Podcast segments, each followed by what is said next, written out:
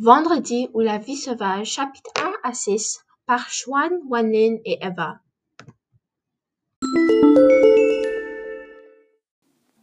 Je suis Xuan, la journaliste pour cet épisode, et voici le résumé du chapitre 1 à 6. Attention, il y a des événements divulgateurs. Vers le coucher du soleil du 29 septembre 1759, une tempête arrive au-dessus de la Virginie, le bateau qui apporte Robinson vers la côte de Chili. La tempête enfonce le bateau dans des récifs et tous les voyageurs à part Robinson se noient dans l'océan, malgré leur croyance qu'il n'y avait pas de récifs ou de bancs de sable autour.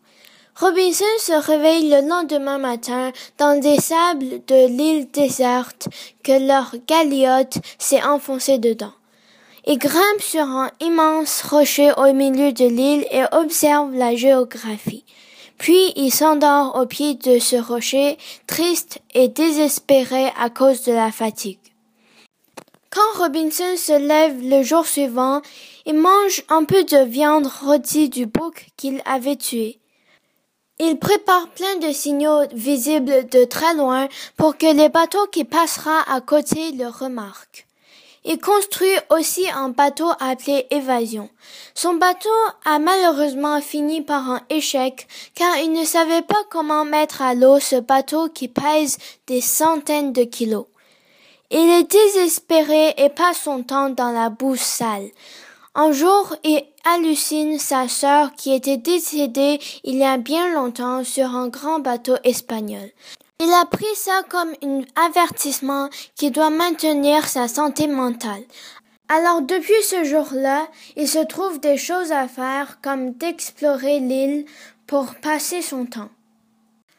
Voici Eva et Wanling, les analystes de cet épisode. Bonjour, je suis Eva. Croyez-vous vraiment que Robinson est le dernier survivant de l'accident? Moi, je n'y crois pas. Je crois que plus tard dans l'histoire, il verra un vieil ami, ou oui, sa sœur qu'il avait pensé à. Peut-être qu'elle était coincée sur l'île aussi, et il la verra bientôt. On va revenir sur ceci à la fin de l'histoire. Pendant ce temps, est-ce que c'est juste moi, ou crois-tu que c'est un des histoires où le personnage principal se trouve sur une île inconnue et soudainement devient le personnage respecté par les indigènes de cette île.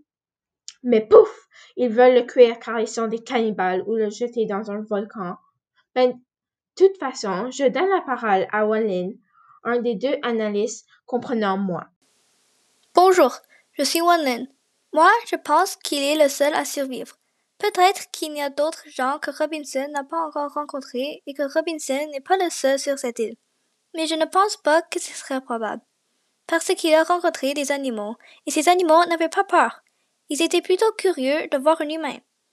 Aussi, quand il est allé sur le grand rocher, il n'a pas vu de maison ou de civilisation humaine.